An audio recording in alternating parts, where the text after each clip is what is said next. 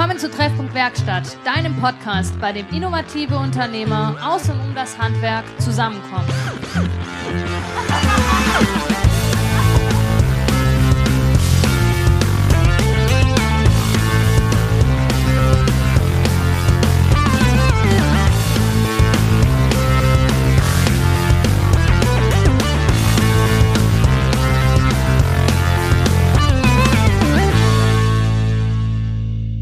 Hallo und herzlich willkommen zurück zu einer neuen Folge Treffpunkt Werkstatt. Diese Woche mit der Hanna und mir aus Deizesau.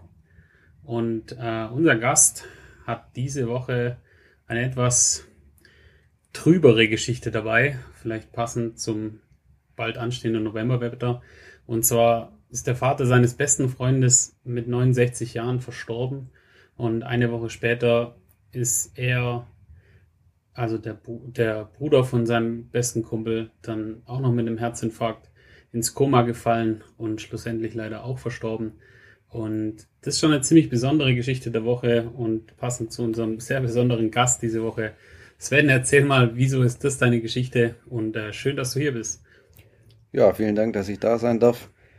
Ja, ich, das ist die Geschichte der Woche, weil ich äh, bei ganz vielen Unternehmergeschichten und so geht es um Erfolg und Fett Kohle verdienen und was man alles macht und kann und wie toll man ist.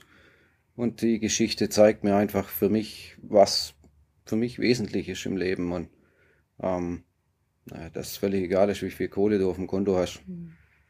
Wenn, wenn das nicht so laufen soll, wie du dir das vorstellst, läuft es nicht so und so schnell kann es gehen und dann muss man sich vielleicht auf die wesentlichen Dinge im Leben auch mal wieder konzentrieren.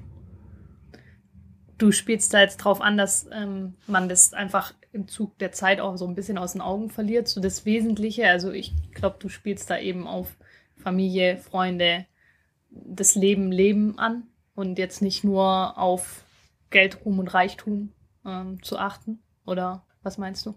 Ja, also höher, schneller, weiter, das mhm. ist so das Ding, was man ja, boah, das ist ja ganz wichtig und äh, ich verdiene auch gern Geld, so ist es nicht und äh, ich habe Spaß beim Arbeiten. Für mich persönlich ist aber ganz klar, meine Familie, meine Freunde sind das Wichtigste in meinem Leben. Mhm. Vor kurzem hatte ich es mit meinem Mitarbeiter gesagt, also wenn mich einer vor die Wahl stellen würde, ich würde den Laden morgen zumachen, wenn es darum geht, ob Familie oder, oder Betrieb. Mhm. Das Hilft mir aber. Also wenn du einfach weißt, für mich persönlich ist das einfach alles und das ist das Zentrum von meinem Leben und dann kannst du alles andere so weit gestalten und dann funktioniert es auch. Du hast da ja auch sehr, sehr strenge Regeln oder ein paar strenge Regeln. Also zum einen ist ja die, die Thematik, dass wir jetzt hier um 17 Uhr an einem Donnerstag sitzen, ähm, weil du keine Termine nach 18 Uhr machst. Was sind so noch so deine Regeln? Wie kamst du darauf und funktioniert's? Ja, also, was heißt strenge Regeln? Ähm, der Punkt ist, am Anfang dachte ich auch, boah, das geht ja gar nicht. Also jetzt zum Beispiel nach 18 Uhr kein Termin. Ähm, kommt daher, weil wir vor jetzt bald sind es vier Jahre äh, unsere erste Tochter bekommen haben und irgendwann hat meine Frau gesagt, die Marie sollte regelmäßig Abendessen. Und das werden wir um 18 Uhr tun. Und für mich war klar, da bin ich dabei. Also ich will nicht irgendwie kommen, wenn die im Bett ist. Mhm. Und dann habe ich gesagt, gut, dann musst du das halt hinbekommen. Man, natürlich habe ich, also bevor wir Kinder hatten und meine Frau geschichtet hat, da habe ich auch bis 10, 11 abends gearbeitet, war also sprach auch nichts dagegen. Und jetzt ist es für mich einfach wichtig und ähm, fühlt sich gut an. Es funktioniert super. Also für in den letzten vier Jahren habe ich das vielleicht, ich sag mal, dass ich Kundentermine machen musste, war vielleicht dreimal wo es nicht anders ging. Ansonsten hat es immer funktioniert. Ja, das ist ganz gut. So viele Regeln habe ich nicht. Also es ist jetzt nicht so, dass ich irgendwie ein Buch voller Regeln hätte, wo ich sage, so muss das alles laufen. Ich bin jetzt auch nicht unbedingt der Regeltyp, sondern das tut mir gut, dieses Beispiel jetzt. Und ich merke, es funktioniert. Das macht meinen Tag effizienter, weil ich einfach sage, okay, 18 Uhr ist Anschlag. Feierabend. Und ähm, dann muss ich alles andere einfach geregelt kriegen. Und äh, wenn ich merke, okay, ich habe dann Vorteil, dann ist das jetzt nicht so das Thema. Ja. Das ist ja auch eine Frage von Prioritäten setzen irgendwo. Und mhm. ähm, ich denke, das passt auch ganz gut zu deiner, ähm, zu deiner Geschichte der Woche oder zu dem Erlebnis, das du jetzt da hattest. Ähm, weil letztendlich zeigt es auch, auch da ähm, geht es eigentlich darum zu gucken, was ist mir wichtig, woher nehme ich auch meine Kraft. Ich meine, so ein, so ein Betrieb am Laufen zu halten oder erfolgreich zu machen, kostet ja auch Energie und die Energie muss man irgendwo aufladen. Und Richtig. da muss man immer schauen, wo ist denn der Ausgleich.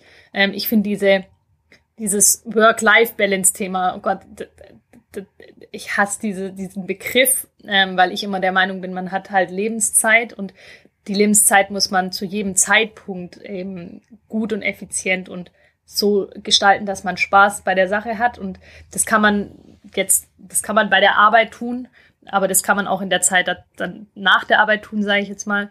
Und ich denke, da muss man einfach schauen, dass man halt einen Ausgleich da hat, beziehungsweise eben ein Gleichgewicht herstellt zwischen, zwischen Themen wie Arbeiten, die einem, Arbeit, die einem wahnsinnig Spaß machen kann, aber eben auch den Menschen, die einem am Herzen liegen. Mhm. Weil die Zeit kriegt man nicht wieder. Und gerade an Kindern, finde ich, ist es so elementar zu sehen. Die werden so schnell groß und da gibt es so viele besondere Momente, die man halt nicht mehr reproduziert bekommt, wenn man nicht dabei war.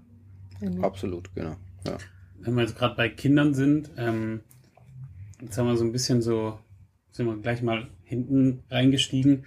Ich würde aber ganz gerne nochmal von vorne anfangen. Wie, wie, war so dein Werdegang? Also wir müssen jetzt nicht im Kindesalter anfangen, aber so, was, was war so dein, deine deine Geschichte, wie du, wie du zu dem geworden bist, was du heute bist, also was für Ausbildung hast du gemacht und dann kommen wir ja gleich noch auf deine Spezialisierung.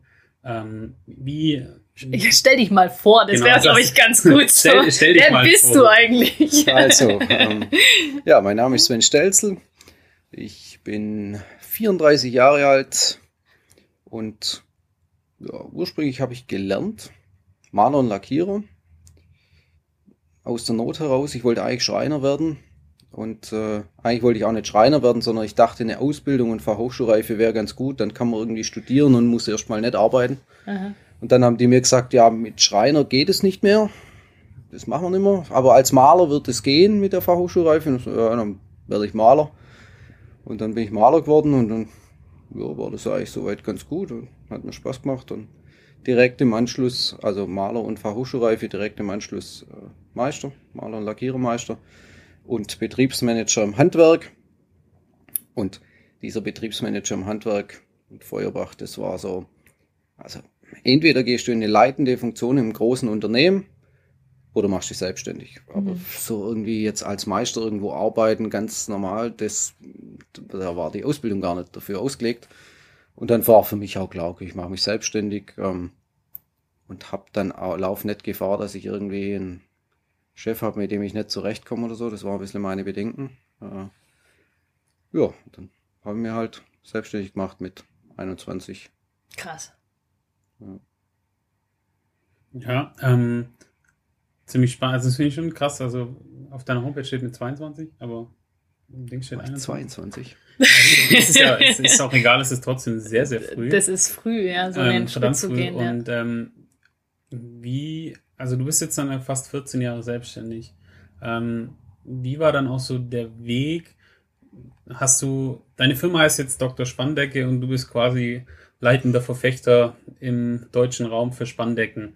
Was also, wie bist du da hingekommen? Also, sei, du bist ja wahrscheinlich nicht mit 21 aufgestanden und hast gesagt, alles klar, Spanndecken, here we go. Nee, da wusste ich ja, kannte ich Spanndecken noch nicht mal. Ähm, ich habe bei der Gründung einen, einen, Businessplan geschrieben, weil ich ein bisschen Kohle braucht habe von der Bank und dann da habe ich mir echt, das war ganz gut. Das wollte ich eigentlich mit einem Kumpel zusammen machen, mit dem ich schon zusammen in der, der Ausbildung war, in der Schule und da haben wir aber kurz ja, eigentlich hatten wir schon einen Banktermin, den ersten Banktermin, die haben uns dann abgesagt, sie würden zu wenig Geld mit uns verdienen, das wäre zu kleines Volumen. Und dann hat er mir gesagt, ah, irgendwie, er will doch auch nicht. Und ich habe gesagt, boah, jetzt haben wir den ganzen Scheiß gemacht und vorbereitet und gehe jetzt allein zur Kreissparkasse und das äh, hat dir nicht gefallen. Also der Businessplan war, glaube ich, schon ordentlich für so ein bisschen Malerbetrieb. Und da bin ich schon ein bisschen auf Spezialisierung rein, so im Winter Schimmelsanierung und so Geschichten. Und das habe ich gemerkt, es kommt gut an und es war auch bei uns gut. Also bei uns im Ort Esslingen-Bergheim, 8.500, äh, 9.000 Einwohner, so, hat es 13 Malerbetriebe gehabt damals. Also schon, da hat keiner auf mich gewartet. Jetzt so im, im nahen Umkreis waren das über 35 Malerbetriebe. Wahnsinn. Und dann musst du ja irgendwas tun. Also ist ja nicht so, dass die jetzt die letzten 50 Jahre keinen Maler hatten, wenn sie einen braucht haben, sondern also musste irgendwie da rankommen und da war zum Beispiel die Schimmelsanierung einfach da als Experte auftreten. Habe ich gemerkt, funktioniert. Ähm, explizit das beworben. Dann kam aber irgendwie so ein bisschen Thema, Schimmelsanierung macht jetzt nicht so viel Spaß. Also das ist, wenn du da Experte bist und machst da viel, dann siehst du auch richtig eklige Zustände, wo du denkst so, boah. Ja, ich kann's mir Und dann immer Maske und Chemie und Zeug und es war, wie gesagt, also auf Dauer ist das nix. Aber war jetzt mal so. Und jetzt soll ich erzählen, wie ich dann zu Spandecken gekommen bin. Wollt ihr das hören oder wie? Genau, das Ja. wäre, glaube ich, etwas. Ja, ja. Du kannst auch mal erklären, was Ja. Spandecken dann überhaupt sind, weil ich glaube, ein paar unserer Zuhörer wissen das auch nicht. Also ich wusste es auch nicht und dann war ich auf einer Messe, die Farbe, die ist alle zwei Jahre. Ja. Die, heißt die Farbe. Ja. die Farbe, ist ja genau. wahnsinnig wie. Also bei uns Elektrikern gibt es die LTFA und die Light Building und bei euch heißt sie Bau und da heißt sie Farbe. Okay? Ja. Also kreativ. Branchen, Ja. branchenintern Bra- kennt man Branchen, die. Ja, aber genau. kreativ sind sie nicht, äh? Ja, aber das, äh, Okay, aber dass man weiß, um was es geht. Ja, Ja. ja. genau. Und ähm, genau, und da war es noch so, damals, als ich dort war zu Besuch, ähm, du durftest auf dem Messestand rauchen, wenn der Standbetreiber gesagt hat, jawohl, bei mir ist okay, ansonsten musste ich rausgehen. Mhm. Scheiß Wetter und ich dachte, boah, ich suche einen, wo man eine rauchen kann und dass ich nicht raus muss. Und dann habe ich einen gefunden, da durfte man rauchen. Da habe ich gedacht, gut, wenn der, dann guckst du halt auch mal, was der anbietet. Und dann dachte ich, hä, was ist das? Und dann habe ich das erste Mal in meinem Leben zumindest wahrgenommen, dass ich Spandecken sehe. Und habe mich direkt für ein Seminar angemeldet, dachte, ist cool. Habe dann Anzeigen geschalten im Mitteilungsblatt hier, Holzdecke renovieren mit Spandecken. Die wurde quasi veröffentlicht an dem Tag, als ich das Seminar hatte. Und als ich vom Seminar weggefahren bin, hat schon der Erste angerufen. Er hat da meine Anzeige gelesen. Dann bin ich nur mal schnell zurückgefahren und habe gesagt, ich brauche ein Muster, ich habe morgen einen Kundentermin. Und äh, ja, dann habe ich meine erste Decke auch gemacht. Die war eine Katastrophe, weil im Seminar ist so Mhm. ein Raum mit drei auf drei Meter. Rechtwinklig. eingemacht, alles prima, alles super vorbereitet, spitze und dann kam die Baustelle, also völlig daneben kalkuliert, bis nachts um halb elf dort gearbeitet, der Kunde auch noch auf der Leiter gestanden, mir geholfen. Also das, die, ich sag mal so, die werde ich nicht vergessen, die Baustelle. Ja, wir haben es nachher hinbekommen. Ähm, und dann, ja, dann hat sich das so nach und nach entwickelt. Und äh, die Spandecken sind im Prinzip, die wir verarbeiten, das ist ein Stoff, ein Polyestergewebe. Da kommt Umlaufen, dann der Wand entlang ein, ein Halteprofil wird montiert und nachher der Stoff eingespannt. Sieht nachher aus wie eine perfekt gespachtel und gestrichene Decke. Ja. Ja. Genau. Was ist so ein Einsatzgebiet für so eine Spandecke? Gibt es so klassische Einsatzgebiete, wo du sagst, da, da macht es einfach Sinn, mit so einer Spandecke ranzugehen? Oder ist das ähm, vollkommen irrelevant vom Untergrund? Also grundsätzlich sage ich immer, dass Spanndecken jeder braucht. Aha. Also da bin ich überzeugt. Ähm, es gibt ganz viele Einsatzgebiete. Wir machen ganz viel Holzdeckenrenovierung. Ähm, das heißt, da sind Holzdecken drin. Die Leute wohnen da seit 40 Jahren, sagen seit 20 Jahren mir es einfach zu dunkel, ich will was anderes. Aber die wohnen drin. Das heißt, der Aufwand, irgendwie Holzdecke runterreißen, Gipskartondecke hoch oder so, das wäre für, ist für die unvorstellbar und wir sind dann im Prinzip an einem Tag normalerweise fertig. Und dadurch, dass wir nichts runterreißen und nichts schleifen und nichts spachteln müssen, gibt's halt auch fast keinen Dreck. Das Mhm. heißt, das kann alles drin bleiben. Die Leute sind total begeistert nachher, wenn du irgendwie so nach einem Tag die wieder reinkommen, denken, wow, wie hell und toll ist dieser Raum. So, das ist ein großes Einsatzgebiet. Thema Akustik machen wir ganz oft, wenn es wichtig ist, dass man die Funktion nicht sieht. Mhm. Also es gibt ja Akustikdecken, Paneele und so weiter ohne Ende. Ähm, es gibt aber Raumsituationen, wo man einfach nicht will, dass man das sieht, sondern es soll weiterhin wohnlich schön aussehen und bei unseren Akustikspandecken siehst du keinen Unterschied. Ist einfach eine perfekte, glatte Oberfläche, ähm, die aber einen enorm hohen Absorptionsgrad haben und dadurch können wir in Restaurants oder Besprechungsräume einfach trotzdem ein Wohlgefühl erzeugen und haben diese technische Eigenschaft von der Absorption. Das sind also unsere zwei, wo wir am meisten ähm, die Spanndecken verarbeiten. Es gibt dann schon noch oft sind wir auch irgendwie Problemlöser. Also weil wir halt einen niedrigen Aufbau haben oder Äh, da kann nachher nichts mehr reißen oder eine runde Decke und so Geschichten oder Wände verkleiden. Ähm, das kommt dann schon auch immer wieder ganz individuell. Und es ist auch ein Gestaltungselement. Hm. Also ich bin ja gelernte Raumausstatterin und ähm, ich habe mit der Spann mit Spanndecken oder ähm, Wandbespannungen immer den die Assoziation, dass es halt als Gestaltungselement gerne mhm. eingesetzt wird, weil man halt jetzt hinter dir, das sehen unsere Zuhörer nicht, ist ein, ein, schönes Wandbild, das ist auch eine Bespannung. Oder halt an der Decke kann man ja auch mit Stoffen etc. dann arbeiten, mhm. wo man sonst nicht arbeiten. Das, man könnte es mit Tapeten machen, aber mit Stoffen ist das dann doch nochmal eine ganz andere Sache. Ja, ja. Also es ist Gestaltungselement, wo man auch nutzen kann. Genau, ja. Jetzt ist es ja auch so, ähm, wenn wir schon beim Thema Gestaltung ähm, sind, dann hast du auf deiner Homepage und auch schon mir mehrfach oder uns mehrfach erzählt, dass die holzverkleideten Decken so ein bisschen dein Feind sind und teilweise du ja auch, dass irgendwie dein Vater die noch montiert hat und du jetzt eine Spanndecke drüber gemacht hast. Mhm. Erzähl doch mal, wie kam es zu der Abneigung gegen holzverkleidete Decken und wie ist es, wenn, wenn du was von deinem Vater überspannst? Also am Anfang dachte ich auch, ich habe eine enorme Abneigung. Mhm. Mittlerweile muss ich, also wo ich auch in Vorbereitung auf dieses Gespräch mir überlegt, eigentlich, also sind Holzdecken für mich ja super. Die erleichtern mir meine Arbeit enorm. Das super ist, die bleibt oben und ich schraube einfach drauf und bespanne das. Ähm, ja, mein Vater ist gelernter Schreiner. Das ist lange her, dass er als Schreiner gearbeitet hat und damals haben die halt, da war genau die mhm. Holzdecke, das war das Ein und Alles und ähm,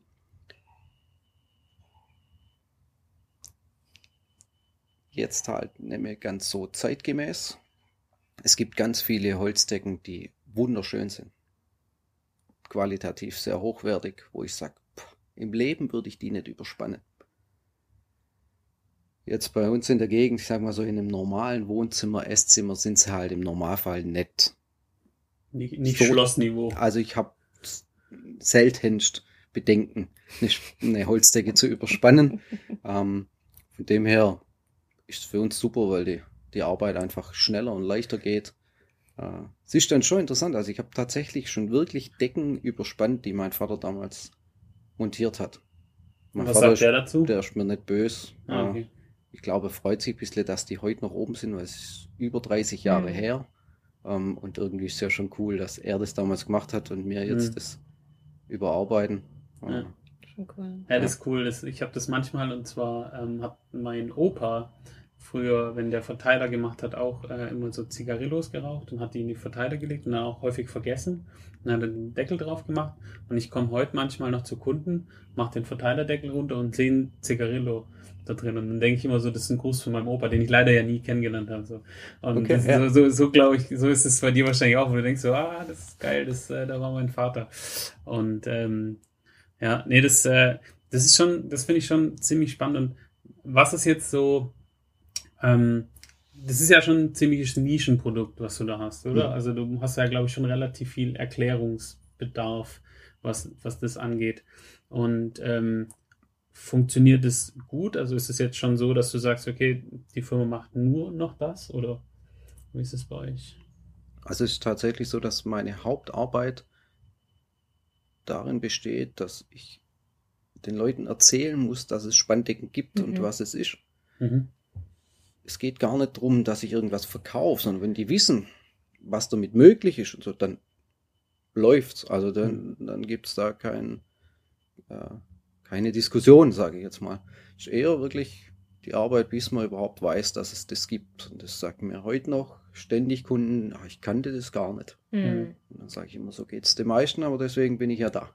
Mhm. Und ähm, die Entscheidung, mich da wirklich drauf zu spezialisieren, weil Spezialisierung und Spezialisierung, das ist irgendwie so, es gibt ganz viele, die sich spezialisiert haben, aber die Entscheidung zu treffen, zu sagen, okay, und jetzt machen wir es wirklich richtig die war sehr gut und die war sehr wichtig. Die war aber überhaupt nicht einfach, weil man immer so ein bisschen Angst hat, puh, klappt das wirklich? Mhm. Wir würden tatsächlich heute 100% Umsatz mit Spanndecken hinbekommen. Wir machen ganz oft aber Malerarbeiten mit, wenn wir die Spanndecken machen.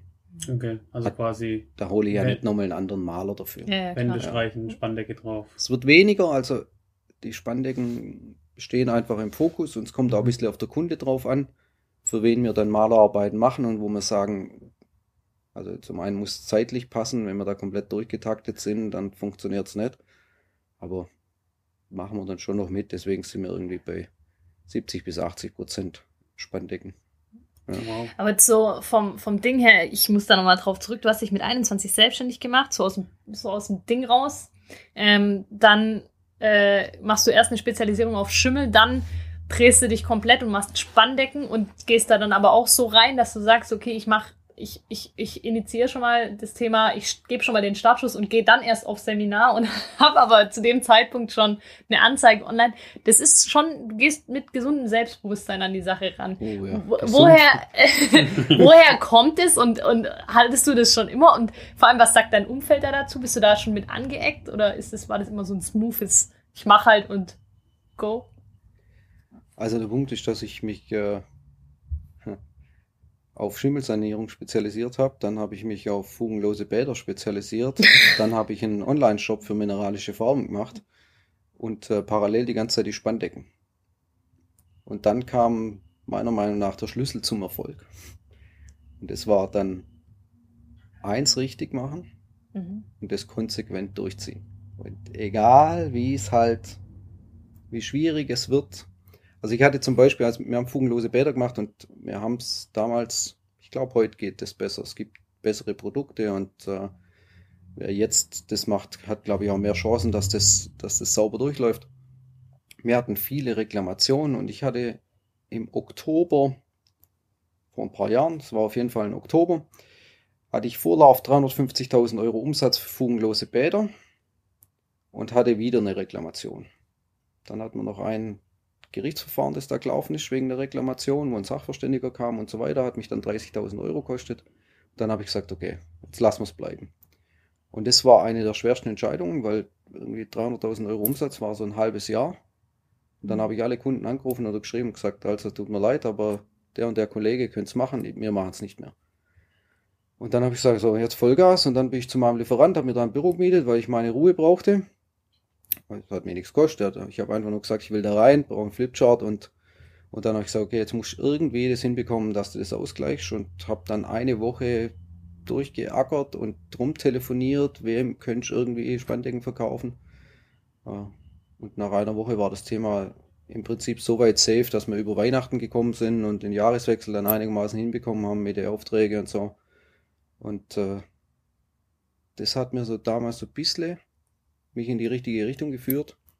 Aber so richtig entschieden haben wir uns dann erst vor zwei Jahren. Wo ich dann gesagt habe, okay, entweder funktioniert es jetzt so oder wir lassen es bleiben. Weil mich das so aufgeregt hat. Also dann muss es halt das eine wirklich richtig machen, konsequent durchziehen. Das habe ich jetzt einfach gelernt. Und seit wir das machen, Läuft. läuft's halt. Ist da auch dann der Claim Dr. Spandecke entstanden? Wie kamst du auf den Namen?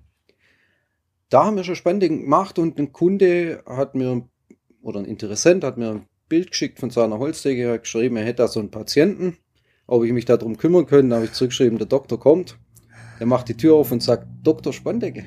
Und ich denke, das ist es. Geil. Ja.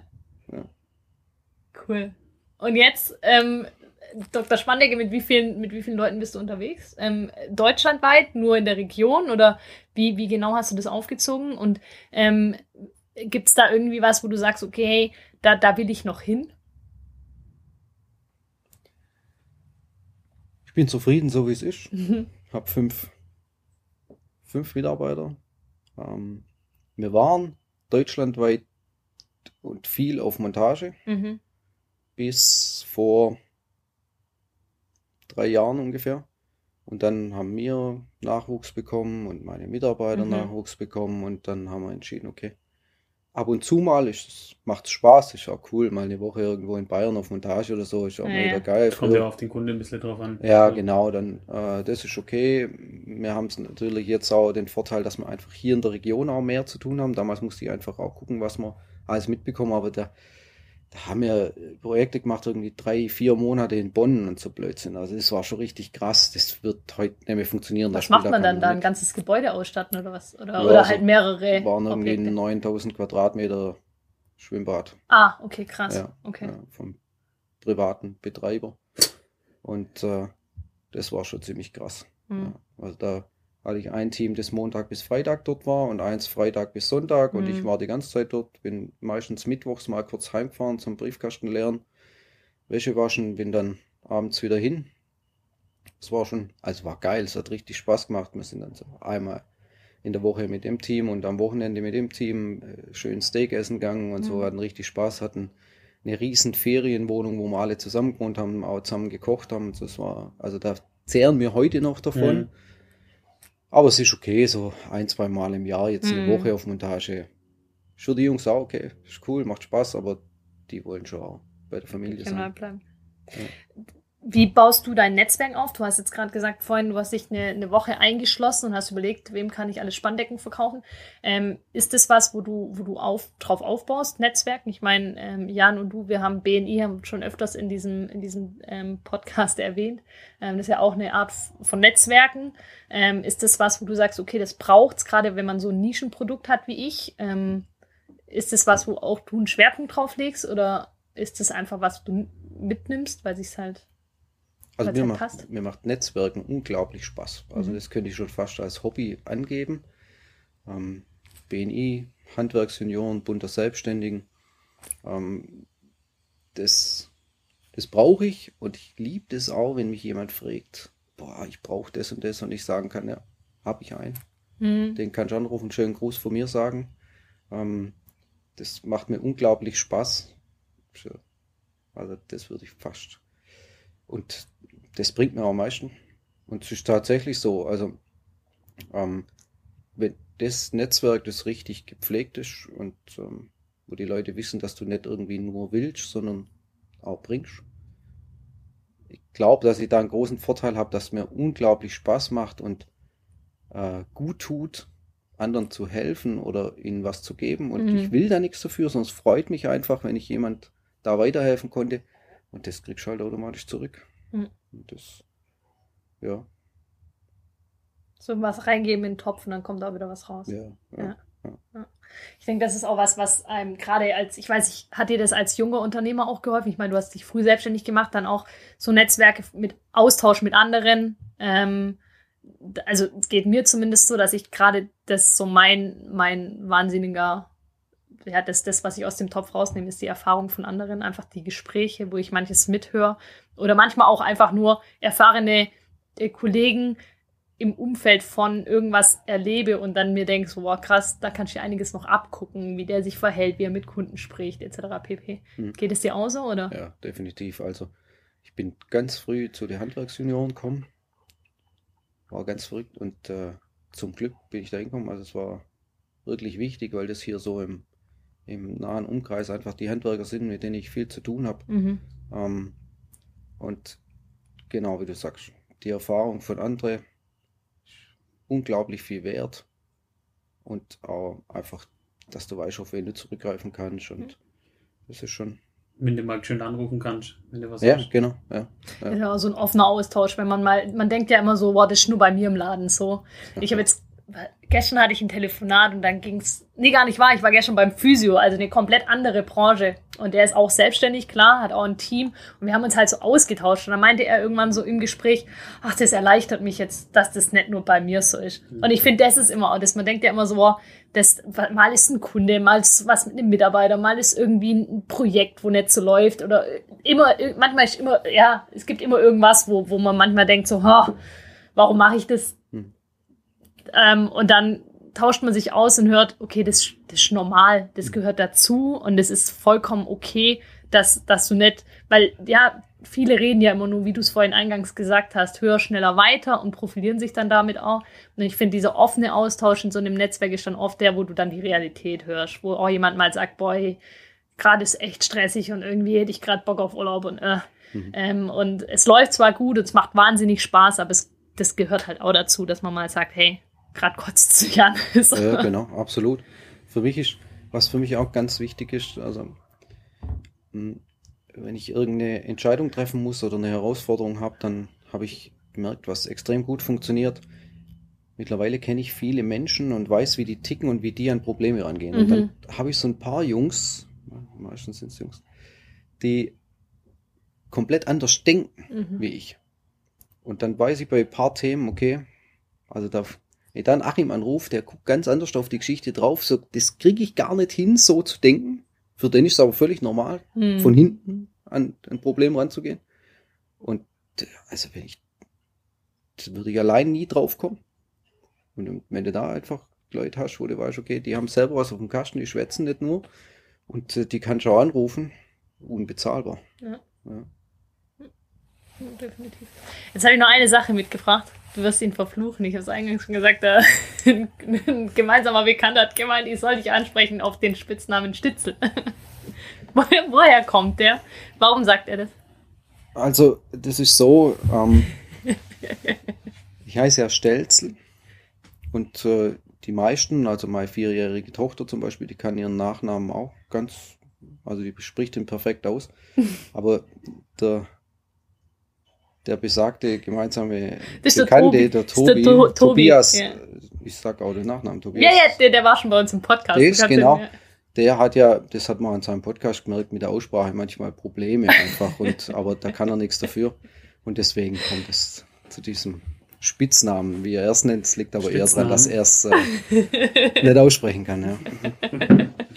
Grüße gehen raus an den Tobi. Ja, Aufgabe erfüllt. ähm, ja, jetzt ist so, so, so ein bisschen der, der Scheideweg hier, was ich eigentlich noch anbringen wollte, was, was mich jetzt noch die ganze Zeit interessiert. Woran erkenne ich eigentlich, ob eine Spandecke gut oder schlecht ist? Da gibt es doch bestimmt auch von Amazon bis Dr. Spandecke, gibt es doch bestimmt auch ein paar Kriterien. Oh. Oh ja, also jetzt mal. Jetzt setzt er sich auch noch aufrecht ja, hin. Ja, muss mich, jetzt muss ich mich hinsetzen, ähm, weil ich jetzt versuchen muss, das irgendwie objektiv. also ohne Gefühlsausbruch.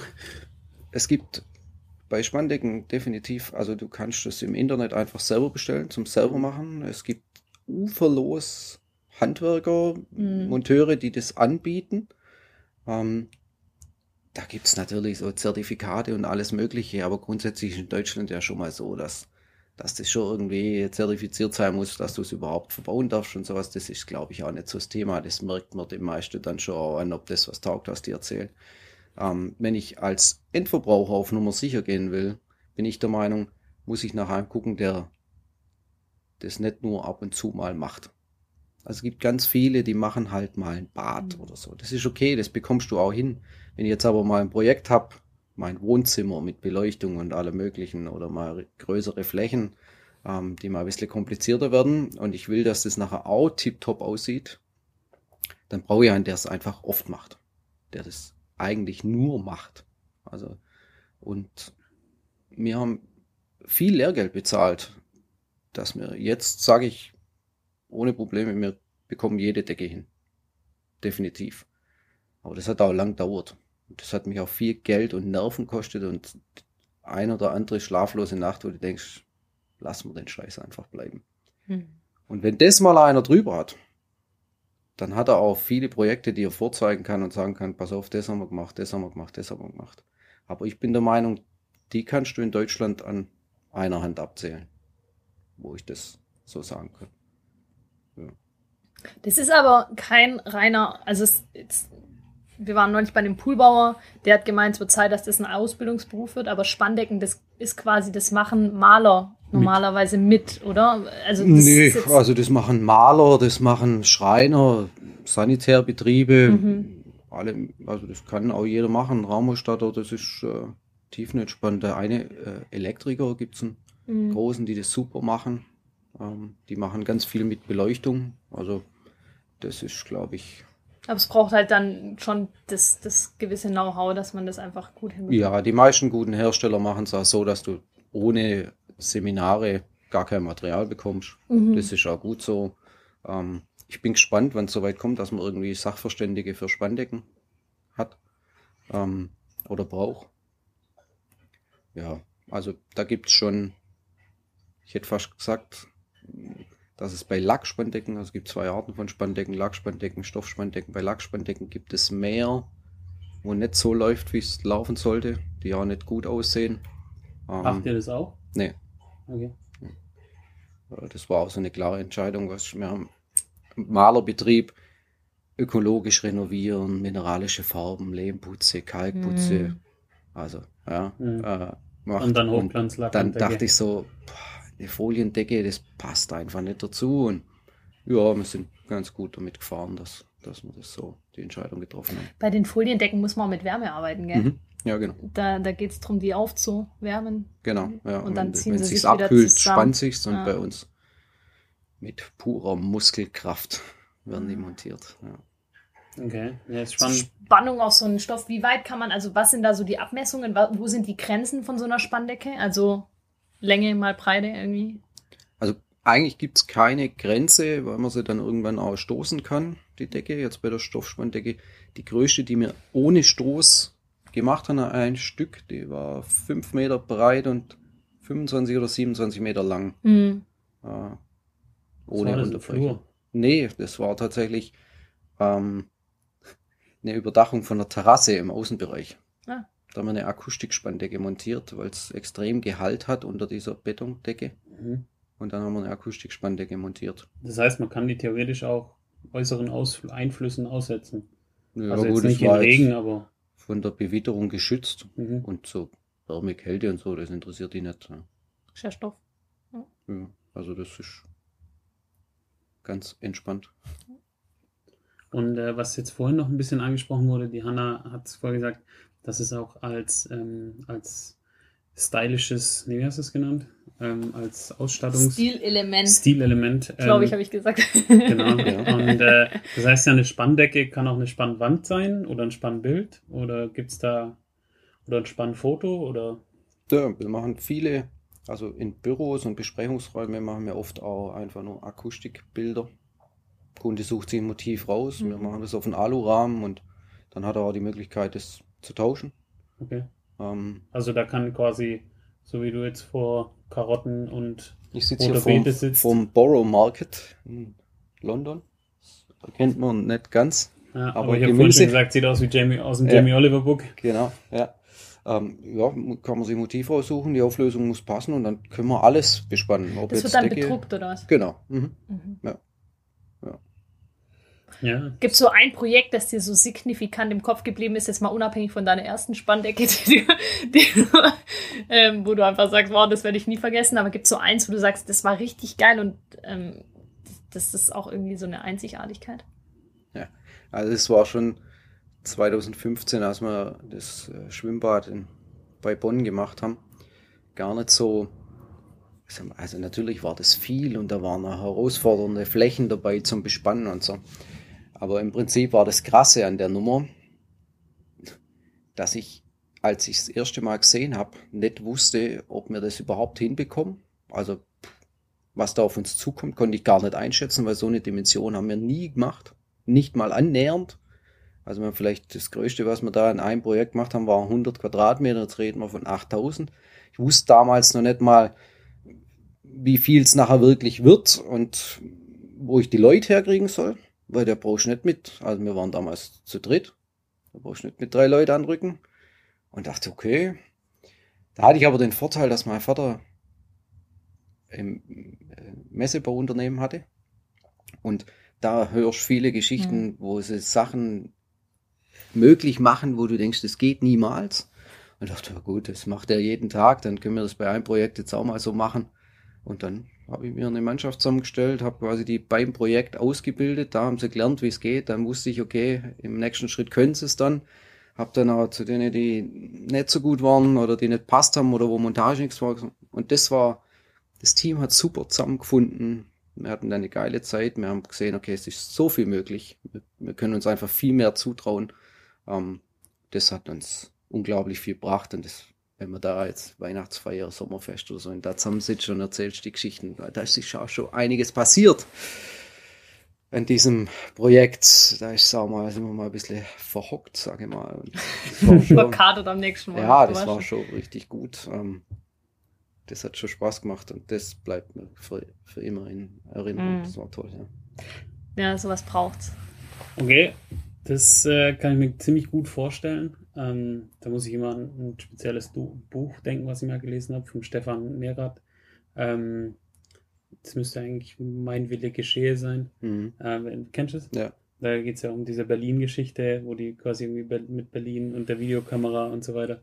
Also ein sehr empfehlenswertes Buch. Muss ich, muss ich die ganze Zeit bei der Bonn-Geschichte dran denken, weil das irgendwie Mhm. eins zu eins das ist und Ja. äh, wahrscheinlich genau in das geht. Ja, ähm, wir neigen uns der 18 Uhr Grenze. Oh ja. Ähm, Ja, ich habe angekündigt, dass heute vielleicht später werden können. Also wir hätten zwar noch ein paar Fragen, aber im Endeffekt, wir waren ja schon ziemlich, Mhm. ziemlich, ziemlich nah an dir dran und äh, durften erleben, was du alles so, was du alles so machst und durchmachst und kannst. Deshalb wäre jetzt so die abschließende Frage von uns, ähm, was du unseren Zuhörern noch mitgeben möchtest. Und Mhm. ich würde mich dann an der Stelle verabschieden und Ja. bedanken. Ich mich auch, vielen Dank. Ja. Und das letzte Wort hast dann somit du. Okay, also wenn man sich, wenn wir beim Thema Spezialisierung sind, Erfolg und so, glaube ich, dass das Entscheidende ist, dass es sich im, im Herz gut anfühlt und dass man es dann konsequent durchzieht. Wenn eins von beiden nicht passt, dann kann es meiner Meinung nach nicht erfolgreich werden.